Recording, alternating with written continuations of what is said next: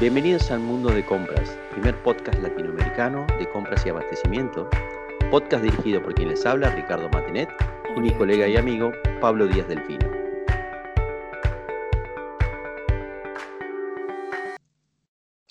Bienvenidos a todos a este primer capítulo y primer episodio de este podcast. Pablo, ya está, es un proyecto que se transforma en realidad. ¿Por qué no le contás a la audiencia por qué estamos haciendo esto? Bueno, Ricardo, bienvenido a todos. Eh, la intención es compartir experiencias, buenas prácticas y por supuesto que aportar eh, al crecimiento ¿no? de la profesión. Eh, creemos que los podcasts son dinámicos y bueno, y uno lo puede escuchar donde quiere y cuando quiere.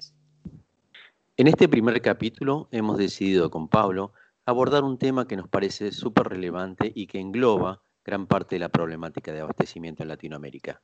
El tema que hemos elegido entonces se llama ¿Cómo perciben los demás stakeholders y organizaciones y sociedad a la función de abastecimiento?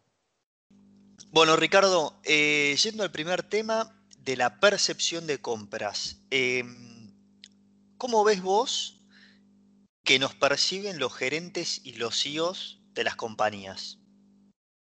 Un temazo, un temazo. La verdad que eh, en general mi experiencia es bastante, bastante complicada en ese aspecto y te diría que casi todo el mundo coincide. Eh, depende del tipo de empresa, del tamaño de empresa, la percepción varía notablemente y depende de la cultura de la empresa. Pero en general, si yo tengo que apostar, yo te diría que hoy todavía abastecimiento es percibida como una función táctica por los gerentes generales. Creo que hay una serie de razones por las cuales nos perciben como tácticos. En la pyme es porque el, el dueño no quiere ceder el control, es un tema de control sobre los commodities claves y en el gerente general, en la gran empresa, tendrá que ver con cuántos niveles hay hasta que se accede a él, si, si está en tercer nivel, la función de compras, en segundo nivel o realmente se sienta en la mesa chica del gerente general o del CEO. Eh, tenemos un montón para hacer en ese aspecto, creo que tenemos que aprender los, los, los, los gerentes de compras cómo crear valor, cómo aprender el lenguaje del gerente general y de ahí en más empezar a cambiar paradigmas para sentarnos en la mesa chica. Pero yo creo eso, ¿no? Creo que coincidirás conmigo, Pablo, en, tu experiencia de consultiva, que, que, que este es lo que está pasando, por lo menos en la región, ¿no? Sí, súper interesante. La verdad que, que, los pensamientos siempre, estamos hablando de lo generalista, ¿no? A veces lo particular, este, bueno, siempre hay excepciones a la regla, pero sí, coincido con vos plenamente. Y, y en caso de, de, por ejemplo, que ¿qué percepción para vos tienen los reclutadores, ¿no? Los reclutadores de compradores, de mm, compradores de categorías, de gerentes de compras, de directores de compras. ¿Qué, qué, percepción tienen de, las personas, ¿no? y de la posición. Está vinculado con lo anterior, ¿no? Si un CEO cree que es una posición realmente estratégica, no delega la selección de un gerente de compras a una selectora de personal, sino que busca un headhunter busca una empresa de reconocida reputación que busque talento y que busque capacidad y visión de gestión estratégica.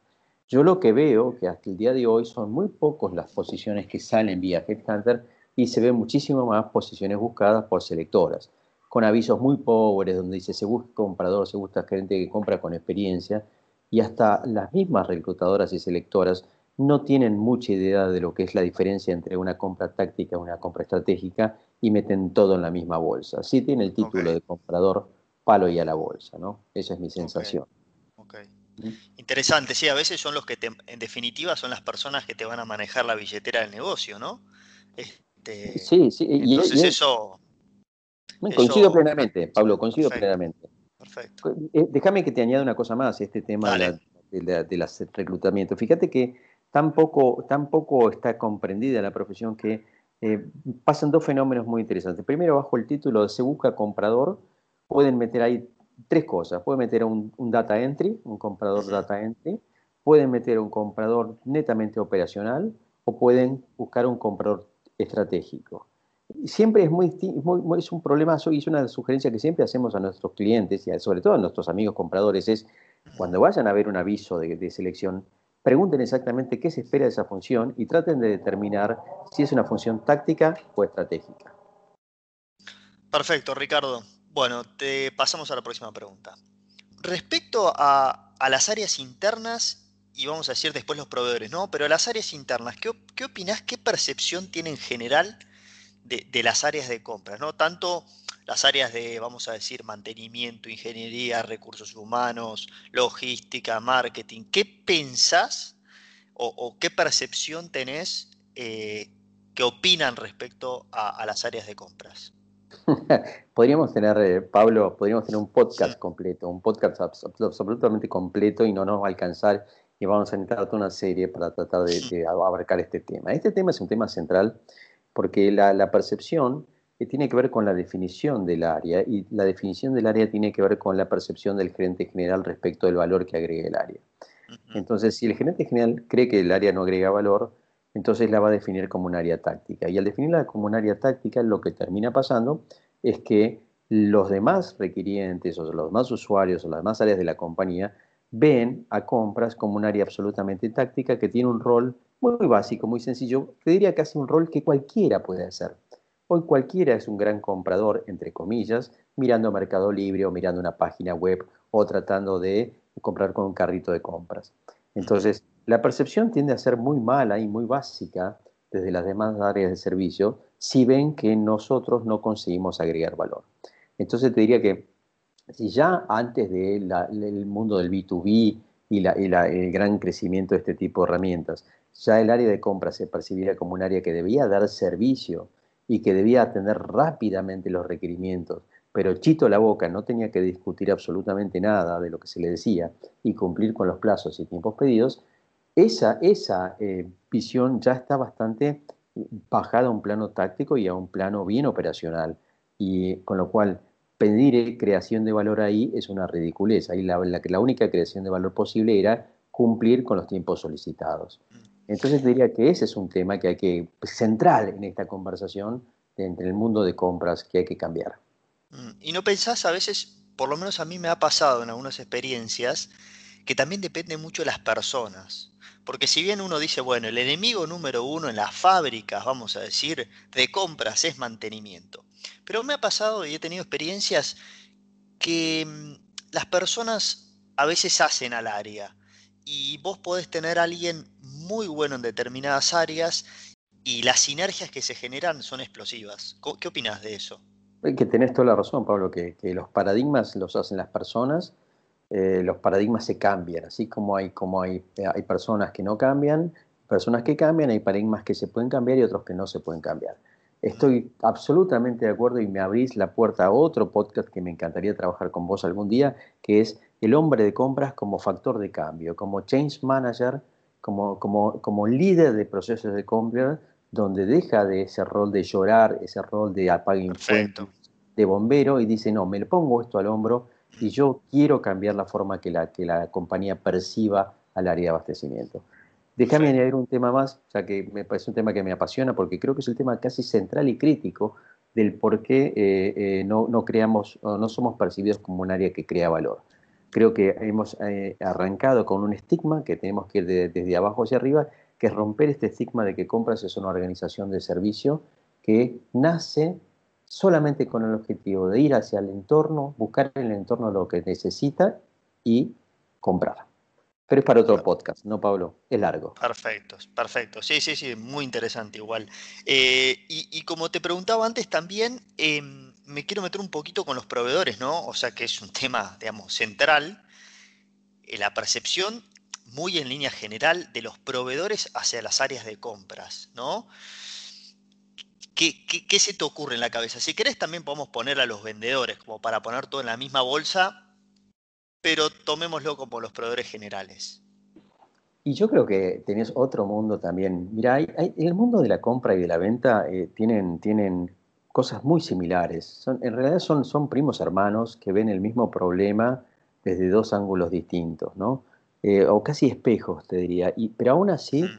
creo que la percepción del vendedor hacia el comprador es, es bastante eh, mala. ¿Por qué? porque en general el comprador no, no presenta, eh, a veces digo, o en general a veces, actitudes bastante, bastante que podrían determinarse inteligentes. Te voy a dar dos ejemplos y con eso no te quiero aburrir más, pero yo creo que vos coincidirás conmigo que cuando tenemos una organización de compras que tiene dos compradores, Juan y Pedro, y los dos trabajan con el mismo proveedor, ya ahí le estamos diciendo al proveedor que no somos muy inteligentes porque estamos dividiendo nuestro poder de compras y nuestro, nuestro conocimiento y nuestro aprendizaje en dos personas, generando dos, dos, interlocutores donde no debería quedar. Y eso ocurre en el día a día.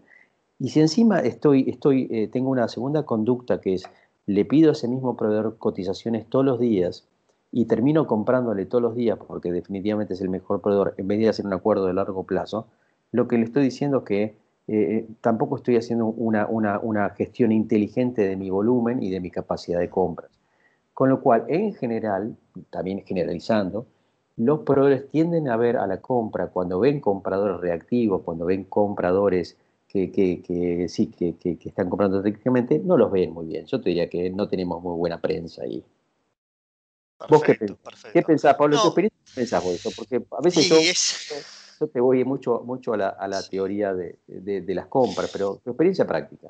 No, es, eh, yo creo que también lo mismo, es para hablar largo y tendido, largo y tendido, pero la experiencia general de cómo nos ven, digamos, los proveedores o los vendedores, eh, yo creo que son, como, mira, acá me atrevo a decir, algunos casos somos iguales, pero también somos totalmente diferentes, ¿viste? Porque como que el vendedor, vamos a llamarlo, necesita cumplir la cuota de venta para, vamos a decir, capaz que llegar a su bono, mientras que el, comprador eh, compra y trata de sacar el mejor este, beneficio para la compañía. Entonces, eh, tenés que encontrar los puntos en común. Eh, y, bueno, yo creo que cada nivel de proveedor, si es un proveedor estratégico es una cosa, si es un proveedor más del día a día es otra cosa. Entonces, vamos a decir que en el zoológico hay de todos animales de todos colores, ¿no? Eh, entonces me parece un poco eso. Creo que, podríamos profundizar otro capítulo que, es más que interesante. ¿eh? Se, abren, se abren más puertas. Sí, sí, se abre la puerta al mundo de la gestión de proveedores, del SRM, eh, se abre toda esa puerta de, bueno, cómo, cómo trabajar sobre esas percepciones para que generen valor en la compañía. Totalmente. Bueno, y la próxima pregunta la, percepción de compras, pero desde el lado de las compras públicas. ¿Qué pensás de ese, de, ese aspecto? Mira, en realidad la, pregunta o el tema que me planteas, yo lo plantearía al revés, diría la percepción de, la comunidad en general, de la sociedad en general respecto de, las compras, ¿no? Ok, está muy bien. Y ese es, eso es un capítulo eh, también, de nuevo, que da para, un tema en general, pero te diría que la percepción no es buena. Somos, la, percepción general es que esta es una profesión de, ladrones, es una percepción donde nos dicen, vos sí que la tenés fácil, nos dicen un montón de cosas y no solamente la tenemos con la sociedad en general en contra, sino la tenemos contra stakeholders o gente adentro de la compañía y a veces contra la auditoría y a veces contra los dueños de la compañía la percepción generalizada de que por estar en esta profesión, por estar tenemos, tenemos acceso y posibilidad a un nivel de corrupción que con, las disculpas del caso creo que están en presente esas oportunidades en un montón de otras áreas de la compañía. Pero sin embargo pareciera que nosotros tenemos ese estigma muy fuerte. Eso hace realmente que, sea muy difícil estar en esta profesión y, y, tener que andar discutiendo la honorabilidad de uno y la honradez de uno todo el tiempo. Creo que sí vivimos encima en sociedades corruptas, vivimos en una sociedad bastante compleja como la Argentina y las latinoamericanas que no nos ayudan a eso, pero creo que esa es gran parte de lo que también tenemos que combatir y trabajar. Perfecto, Ricardo. Sí, hay, una frase que uso mucho eh, que está muy buena, creo que te, te, la dije varias veces, que es el comprador, vamos a decir, este, es corrupto hasta que no demuestre lo contrario. También desde el lado de compras nosotros tenemos que constantemente demostrar transparencia. A ver, somos un área que mueve dinero, mueve dinero directo. Entonces hay que demostrar constantemente transparencia. Con esto no quiero decir que somos, obviamente, corruptos ni nada. Por lo menos mi experiencia en lo que fue en, áreas de compras públicas. Em, hay muchas limitantes a la hora de comprar, son, son muy diferentes, pero la sensación que me dio es que uno trata solo de cumplir la ley y los procesos. Y terminás comprando cosas que a veces no, es lo mejor en términos de costo o en términos de calidad. Em, obviamente hay casos en, mejores, capaz en Chile, México, o depende el, país latinoamericano, ¿no? No sé si te pasó lo mismo o, es todo lo... No sé, tengo mis dudas, ¿no? Tengo mis dudas. Pablo, Pablo es, abriste dos temas. El tema de la, de, la, de la, reputación del comprador en Latinoamérica, tanto sea público o privado, eh, creo que la percepción no es buena e inicial. Y creo que partimos de que en realidad lo que estamos haciendo es un juicio, es un juicio, un autojuicio a, la sociedad en general y las personas que emiten esos juicios hacia el comprador, ese juicio también habla de, ellos mismos. Pero eso es una forma de, pensar de uno. Digo, creo que no la tenemos fácil. Si este primer capítulo de podcast era cómo percibe el mundo a la función de compras, cerrar con esta pregunta es clave, porque esta es la que nos da el origen a todo este podcast. La idea de trabajar para revertir esta imagen en la sociedad. Me parece perfecto, me parece perfecto. Bueno, vamos a hacer el cierre ya. Eh, gracias a todos por, el podcast que, hacemos de, compras como experiencia para agregar valor. ¿Algunas palabras vos que quieras decir, Ricardo? Sí, gracias Pablo. Este es un proyecto, es un proyecto de los dos, un proyecto que ojalá podamos ayudar a, a difundir y que la comunidad le guste. Le pedimos a quien nos escuche en este momento que nos difunda que nos ayude a multiplicar esto, porque esto es en bien de todos. Esto nosotros no nos vamos a hacer ni ricos ni famosos con esto, pero si podemos pasar nuestro granito de arena, suma para toda la comunidad. Perfecto. ¿Y el próximo tema, Ricardo, para el próximo podcast? ¿Qué opinas? No sé, te lo dejo a vos, a ver qué tenías planeado. ¿A mí? Bueno, yo creo que algo como tan sencillo como si comprador se nace o se hace, ¿no? es la gran pregunta. Prepárate entonces porque tenemos un montón de contenido para ese Dale, vamos con todo con eso. Un saludo a todos. Un saludo a todos y gracias.